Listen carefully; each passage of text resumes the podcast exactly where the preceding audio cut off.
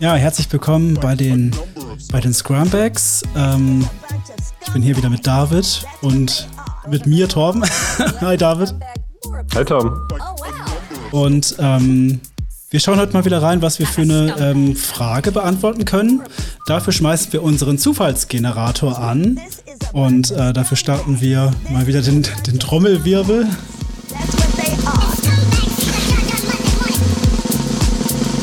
Prominent journalist use scumbag on one of the Sunday shows. I think it's allowed, believe it or not. Ich glaube, ich habe viel zu hoch geregelt gerade. Aber es passt schon. Ähm, wollen wir nochmal neu starten? Das war sehr holprig. Ich fand's okay, aber gut, wir können nochmal neu starten. Wir können auch schneiden. Okay. Frage für heute. Ähm, wie funktioniert Scrum auch außerhalb von Softwareprojekten? Hm. Ich würde eine Gegenfrage stellen. Ja. Ich fordere dich heraus, ähm, lieber Zuhörer, äh, wo du Scrum, gib mir mal Beispiele, wo du Scrum nicht anwenden kannst. Mehr, mehr als zehn. Mehr als zehn. mehr als zehn Beispiele, wo man es nicht anwenden kann, meinst du? Ja, also ich meine, man kann es äh, an vielen Orten außerhalb der Softwareentwicklung äh, gut anwenden. Zum Beispiel? Ja, also ähm, vielleicht mal eins vorweg. Scrum ist ja, ähm, ja ein sehr, an, also ein, an, an, einigen Stellen sehr eng gestricktes Rahmenwerk und an anderen Stellen sehr flexibel. Ne? Das setzt halt darauf, dass man an wenigen Stellen sehr, sehr gezielt äh, Disziplin übt. Ne? Also Timeboxen, regelmäßige Rituale und so weiter. Also es gibt bestimmte Sachen, die sind stark gesetzt und äh, vorgeschrieben und darüber hinaus bist du absolut flexibel, wie du das gestaltest. So, und ähm, wenn wir das, wenn wir das jetzt mal auf ähm, ja, Bereiche außerhalb der Softwareentwicklung äh, übertragen möchten, ne? also wenn wir, wenn wir mal ähm, ansonsten noch, was so die, ähm, ja, die wichtigsten Punkte bei Scrum sind, kurz zusammenfassen. Also du äh, ne, nimmst dir jetzt, wenn man nur von den Sprints ausgeht, nimmst dir für einen gewissen Zeitraum was vor, eins bis vier Wochen. Ähm, du hast dein, dein, dein, dein Sprint-Backlog, das, äh, das ist eine Abbildung des, des Sprint-Ziels. Also du hast gewisse Aufgaben, die dann auf ein, auf ein äh, Ziel äh, schauen, die auf ein Ziel gerichtet sind. Ähm, und die arbeitest du halt ab. Und Einmal täglich gibt es dann ein Daily Scrum, ne? also wo man sich ne, im Kreis hinstellt und äh, jeder erzählt mal, was er so gemacht hat und ähm, genau und ähm, mal so ein bisschen die nächsten 24 Stunden koordinieren. Ne? Wie machen wir denn jetzt äh, im Detail weiter? Ne? Man hat äh, das Planning, man hat die, ähm, die Review, die Retrospektive und ähm, wenn man wenn man es wirklich auf dieser Ebene betrachtet, ähm, lässt sich das eigentlich auf fast alles anwenden. Also fangen wir mal an mit den einfachsten Sachen. Man kann es aufs eigene Leben anwenden. Ähm, und das tue ich manchmal, ne, wenn ich, vor allem wenn ich richtig viel zu tun habe äh, und dann äh, auf mehreren Hochzeiten gleichzeitig tanze und ne, ob es jetzt auf der Arbeit ist oder privat und ne, mittlerweile mit Corona sind die Grenzen ja, äh, schwinden ja ziemlich leicht. Ähm, da ist es äh, ne, ziemlich gut, wenn man sich jetzt für die nächsten sieben Tage ein konkretes Ziel setzt und, äh, um, um gewisse Sachen im Fokus behält und jeden Tag guckt, ob das passt. Zum Schluss, ne, dann ist Sonntag, die Woche ist um. Äh, bevor die neue Woche beginnt, reflektiert man, äh, ne, wieso die vergangenen paar Tage gelaufen sind und dann guckt man ins Backlog und was ist denn jetzt als nächstes interessant. Ne? So, ähm, natürlich gibt's da noch äh, jede Menge Schnickschnack mit äh, Definition of Done, Stakeholder, Management, dies, das, jenes. Ähm, das kann man alles weglassen. Ne? Ähm, jetzt bei diesem Beispiel. Mhm. Ähm, Wie machst du das? Also, Wie mache ich was? Hast du da irgendwie Methoden, wie du das machst? Also quasi im normalen Leben. Du sagst, du hast quasi Wochensprint und ähm Genau, also ich mach's, ich mach's nicht die ganze Zeit. Ne? Ich mach's immer dann, wenn ich richtig viel zu tun habe. Mhm. Ne? Ähm, und ähm, ne, ich habe jetzt dann mehrere Deadlines, die nah beieinander liegen, ähm, ne, von gewissen Projekten, äh, sowohl auf der Arbeit als auch äh, weg von der Arbeit. Ähm, und ich möchte natürlich, dass ich alles rechtzeitig hinkriege. Ähm, und ne, zeitlich bin ich da sehr eng getaktet. Und ich möchte aber auch meine, keine Ahnung, halbe Stunde, Stunde, zwei Stunden am Nachmittag oder am Abend sichern, um dann einfach nichts zu machen. Ne? Ähm, da finde ich, ähm, ähm, hilft das ziemlich gut. Also wie, wie mache ich das? Also Montagmorgen setze ich mich halt mit meinem Tagebuch hin.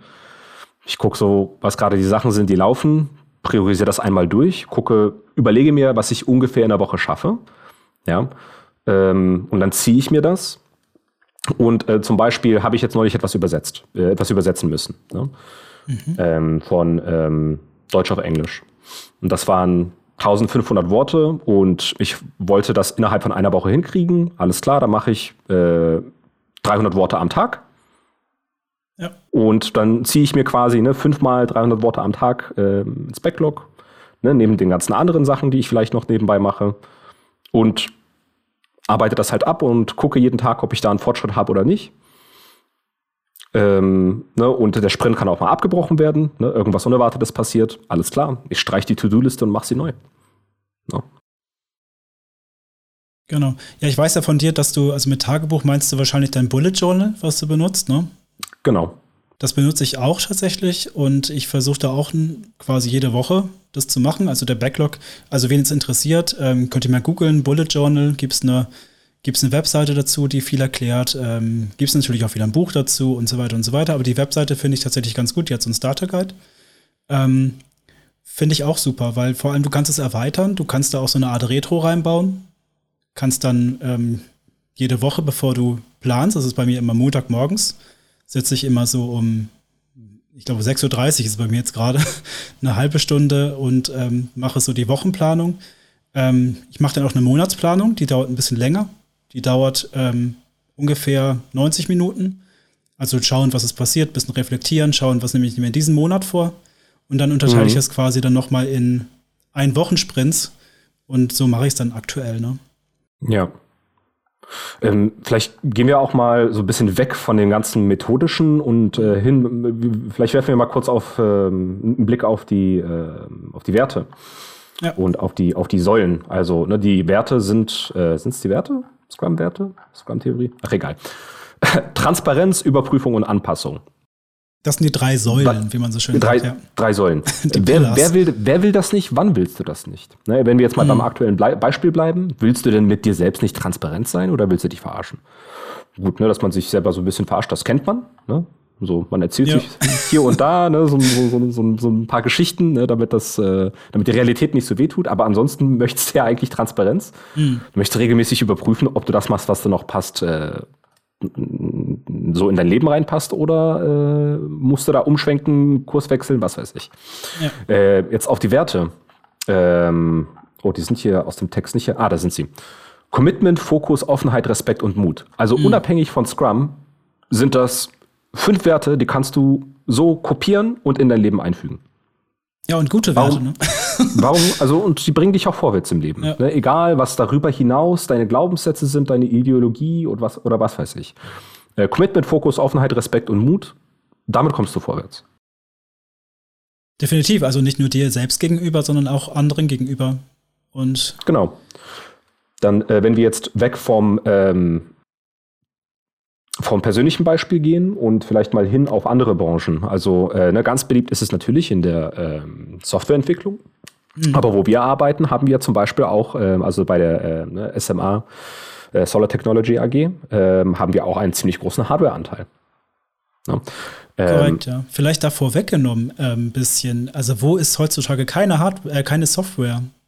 Das ist ja also Software, wie sagt man, Software eats the world. Software frisst die, die Welt auf. Ja, das stimmt.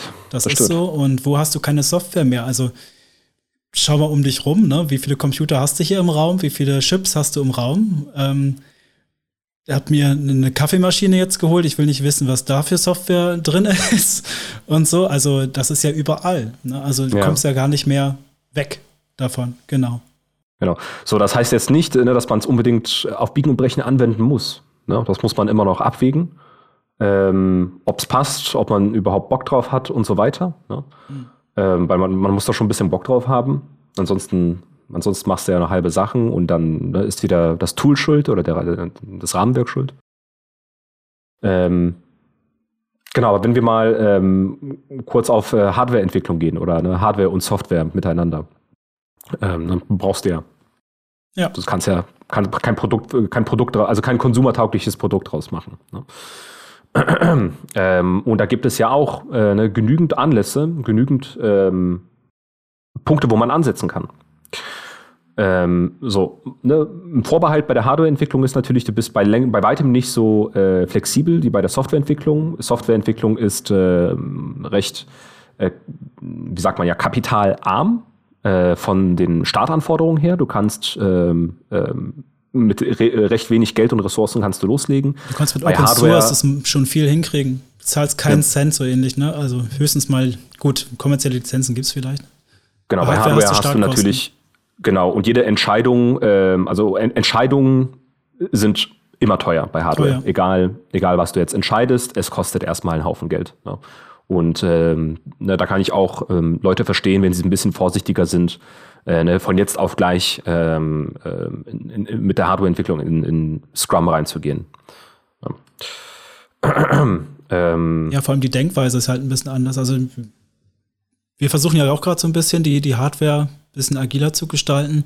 Ähm, ist nicht leicht, ne? Also vor allem, weil natürlich die Denke so ein bisschen anders ist. Ich sag mal so, die Denke ist nicht so wie bei den Softwerklern. Die Softwerkler sagen, ja, ändern wir halt, ne? Wobei selbst da hast du Leute, die sagen, nee, bloß nichts ändern, ne? Dabei ist es ja, also Software lässt sich ja leicht ändern. Das ist der große Vorteil. Das muss man einfach zugeben, das ist so. Und ähm, bei Hardware ist es halt so, dass du da, ähm, wie du schon sagst, die Kosten für Änderungen runterdrücken musst. Und das ist keine Vorbedingung, finde ich, dafür, um damit zu starten in der Hardware, aber das ist ein Problem, was du relativ schnell aufdeckst. Weil sobald du die erste Anforderungsänderung hast oder ich sag mal auch inkrementeller arbeiten möchtest, dann kommst du halt in so eine Richtung, dass du sagst, okay, das ist echt arschteuer, wir können uns das gar nicht leisten, so zu arbeiten, weil wir müssen, weil die Änderungskosten so hoch sind. Ja. Und ähm, genau, habe ich jetzt auch keine Pauschallösung, für wir arbeiten ja auch daran. Also was ich so im Kopf habe, ist so Modularität. Ne? Also versuch quasi ähm, Module zu machen, dass du leichter Sachen austauschen kannst, die quasi sich untereinander über Schnittstellen kennen und du kannst dann halt, also doof gesagt, äh, wenn der Prozessor blöd ist, du brauchst einen anderen, dann tausch den aus oder wenn du ein anderes äh, Teil hast in der Hardware, was eine Aufgabe übernimmt, tausch es aus. So wie es ja auch in der Software entstanden ist. Ne? Also da gibt es ja auch objektorientierte Programmierung und so weiter, hast du Klassen und so, die tauscht du aus, die überschreibst du, also sowas brauchst du, glaube ich. Hm. Und es gibt natürlich auch so ähm, Bewegungen wie Rapid Prototyping und 3D-Druck ist ja auch eine Sache, die man nicht unterschätzen sollte. Also wie leicht man auch ähm, tatsächlich physische, physische, Sachen herstellen kann, auch in mehreren Versionen. Natürlich hm. brauchen die jetzt immer noch so ein bisschen, bis die fertig sind, aber geht ja theoretisch auch, ne? Ja, du brauchst ähm, halt eben, wenn du in so großen Unternehmen unterwegs bist, brauchst du auch, ähm, also äh, es hilft auf jeden Fall, ein gutes Budget zu haben. Ne? Also das ist eine Stelle, in, an der sollte man nicht sparen. Ne? Also Forschung ähm, mhm. auf der Hardware-Schiene. Wenn jetzt mal das extremste Beispiel nehmen, was ich kenne, SpaceX. Ne, ich habe mir mhm. neulich jetzt einen Podcast mit Elon Musk angehört. Und schon bevor sie überhaupt anfangen, äh, jetzt Prototypen zu bauen. Ne? Und die iterieren ja relativ schnell durch. Und schnell bedeutet ja bei denen, ne, alle paar Monate äh, machen sie eine neue Version von der Rakete. Und sie mhm. planen von vornherein äh, mit ein, dass die Rakete, keine Ahnung, achtmal explodieren wird, mhm. bevor sie beim neunten Mal dann vernünftig funktioniert. Ne? Ja. So, und ähm, dass man dann auch ne, mit so einer Mentalität an die Sache rangeht, statt ne, man muss es jetzt beim ersten Mal oder beim zweiten Mal schon richtig haben, damit die Kosten nicht so hoch steigen.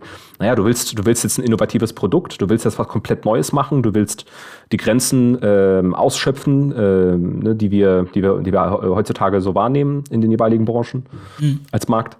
Ähm, dann musst du einfach mal ein bisschen radikaler werden, ein bisschen mehr Geld ähm, in ähm, Hardwareforschung reinstecken und wenn wir jetzt ne, von den Raketen wieder ausgehen, ähm, von, von Anfang an davon ausgehen, dass jede Menge Fehler gemacht werden, um zu lernen. Ne? Ja. Weil das ist ja etwas, was man, äh, was sehr einzigartig ist. Das hat so noch kein Mensch äh, oder keine, keine Organisation auf der Welt äh, probiert. Also ähm, ne, geht man schon mit der Prämisse ins Projekt rein, dass man äh, am Anfang jede Menge ähm, in den Sand setzt. Ne? Und ähm, wenn solche Rahmenbedingungen ge gegeben sind, dann funktioniert, äh, könnte Scrum äh, auch bei der Raketenentwicklung gut funktionieren. Äh, wobei ich bezweifle, dass sie da, dass sie das Scrum anwenden. Aber es ist ganz klar äh, irgendeine iterative Art der Arbeit. Ja. Genau. Ähm, ja, also da sieht man, wie das Scrum ist nicht unbedingt das günstigste. Ne? Also einen Kostenfaktor sollte man da nicht im Hinterkopf haben, sondern ähm, äh, ist es meistens teurer am Anfang, aber dafür hat man schneller das Richtige, sag ich dann immer. Genau. Und was Neues. Ne? Also nicht das, was schon alle anderen gemacht haben, sondern meistens irgendwas Innovatives. Ähm, genau. Was mir noch so ein bisschen einfällt, ähm, die Frage ist ja, Scrum außerhalb der, der Software. Ähm, du meintest, ja, man kann es überall einsetzen. Und ähm, das finde ich stimmt erstmal. Also du grundsätzlich kannst es überall einsetzen. Ähm, es ist halt nur beliebig, beliebig teuer. So. Ja, beliebig ja. teuer und, und variabel sinnvoll. Ne? Genau, das meinte ich auch ein bisschen damit. Ähm, schau dir an, du hast irgendwie einen ähm, Prozess, eine Best Practice oder ich sag mal so Fließbandarbeit in Anführungsstrichen, die ist optimal getaktet, funktioniert, da brauchst du eigentlich fast nie was dran ändern oder gar nicht dran ändern. Was willst du da mit Scrum? Ne? Also dann guckst du quasi immer das Gleiche an, sagst ja immer noch gut, weitermachen, immer noch gut, weitermachen. Also irgendwie eine Art von kontinuierlicher Verbesserung tut tatsächlich gut. Da ist man wahrscheinlich mit so, weiß ich nicht, Lean Production oder sowas ein bisschen besser aufgehoben. Ähm, Schaden tut's nicht, aber es ist halt beliebig teuer. Ne? Genau. Und das ist, und das ist auch wieder, ne, also wir kriegen solche Fragen oft und wir mögen natürlich diese Fragen, weil ne, dann äh, haben wir auch etwas, worüber wir reden können. Mhm. Aber das ist auch an der Stelle wieder das, äh, Pferd, von, äh, das Pferd von hinten aufzäumen. Ne? Also ja, wir fangen wieder mit dem Mal, oder wann war es? Letztes Mal, ne? Mhm. Genau, wir fangen mit dem Tool an, wir fangen mit der Lösung an und suchen das Problem. Ähm, ja. Ne, also das, deswegen habe ich auch nochmal hingewiesen, mal weg von der Methodik und dem Vorgehen und auch mal hin zu den Werten und was der, was der eigentliche Absicht hinter Scrum ist. Ne? Ähm, und äh, nimm einfach diese Absicht, diese Abstraktion. Und diese Abstraktion, finde ich, kannst du auf fast alles übertragen. Ne? Mit einigen Ausnahmen, äh, Massenproduktion und, und äh, solche Geschichten. Na, überall dort, wo du komplexe Probleme hast, überall dort, wo sich alles ständig ändert, wo kein Tag ist wie der andere, ähm, ne? Und das ist ja ähm, auf dem privaten Leben auch so, vor allem wenn, wenn gerade viel los ist. Äh, dann lohnt sich das auf jeden Fall. Hm. Ja, das Ziel von agiler Softwareentwicklung war ja ursprünglich auch, ähm, leichtgewichtigere Prozesse zu schaffen. Also weggehen von irgendwie dokumentengetriebener Softwareentwicklung oder generell Entwicklung, also dass man nicht so viel quasi auf irgendwelche Anforderungskataloge schaut, sondern sich eher darauf fokussiert, ähm, wie können wir hier ohne Riesenaufwand schnell auf Änderungen reagieren. Also ohne dass ich jetzt irgendwie ein Formular ausfüllen muss und das geht dann zu dem und dann muss das irgendwo freigegeben werden und äh, drei, vier, fünf Wochen später kann ich dann diese Änderung vornehmen und dann kann ich erst starten. Das war ja früher so, muss man dazu sagen, also selbst in der Softwareentwicklung wo alles leicht zu ändern war, ähm, wurden solche Dinge gemacht. Ne? Und da ist natürlich jetzt heutzutage die Frage, ähm, wenn immer mehr Software ist, gehe ich da aber immer noch vielleicht mit dem anderen Mindset dran. Ne? Also wenn immer mehr, guck dir ein Auto an, also wie viel ist jetzt mittlerweile in der Software drin? Wie viel kann ich über die Software quasi regeln? Was hm. das vorher alles über irgendwie Hardware lief oder eher Hardware näher. Ähm, oft ist aber das Mindset noch das gleiche. Und ich denke, da ist auch viel zu gewinnen. Also wenn man jetzt sagt, ähm, man möchte Scrummer versuchen, genau in solchen Bereichen ist es wahrscheinlich sinnvoll. Ähm, was vielleicht ein bisschen die Herausforderung sein wird, ist diese alte Denke in Anführungsstrichen so ein bisschen aufzubrechen, weil die war ja gut, die ist ja nicht, nicht schlecht. Ne? Also die war ja mal gut. Ähm, aber das Verhalten ist vielleicht heutzutage nicht mehr so ganz angemessen, was da gemacht wird. Hm. Das ist ja auch was, was wir tatsächlich öfter dann auch erleben, so, ne? Also in der, in der Arbeit. Ja.